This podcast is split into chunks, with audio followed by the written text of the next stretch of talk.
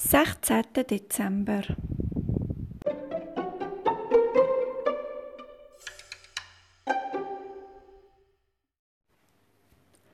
Am nächsten Morgen legt der kleine Igel entschlossen seine kuschelige rote Kappe an und stapft bei herrlichem Sonnenschein in die weiße Winterlandschaft raus. Bei jedem Schritt knirscht der Schnee unter seinen Pfötchen.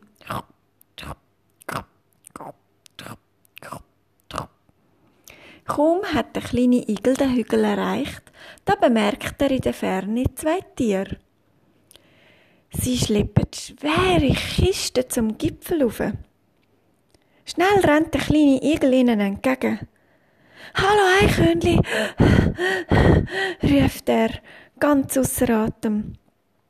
Hallo Igel, keucht das Eichhörnli. Darf ich vorstellen, das ist Klein Eichhörnli, mein bester Freund.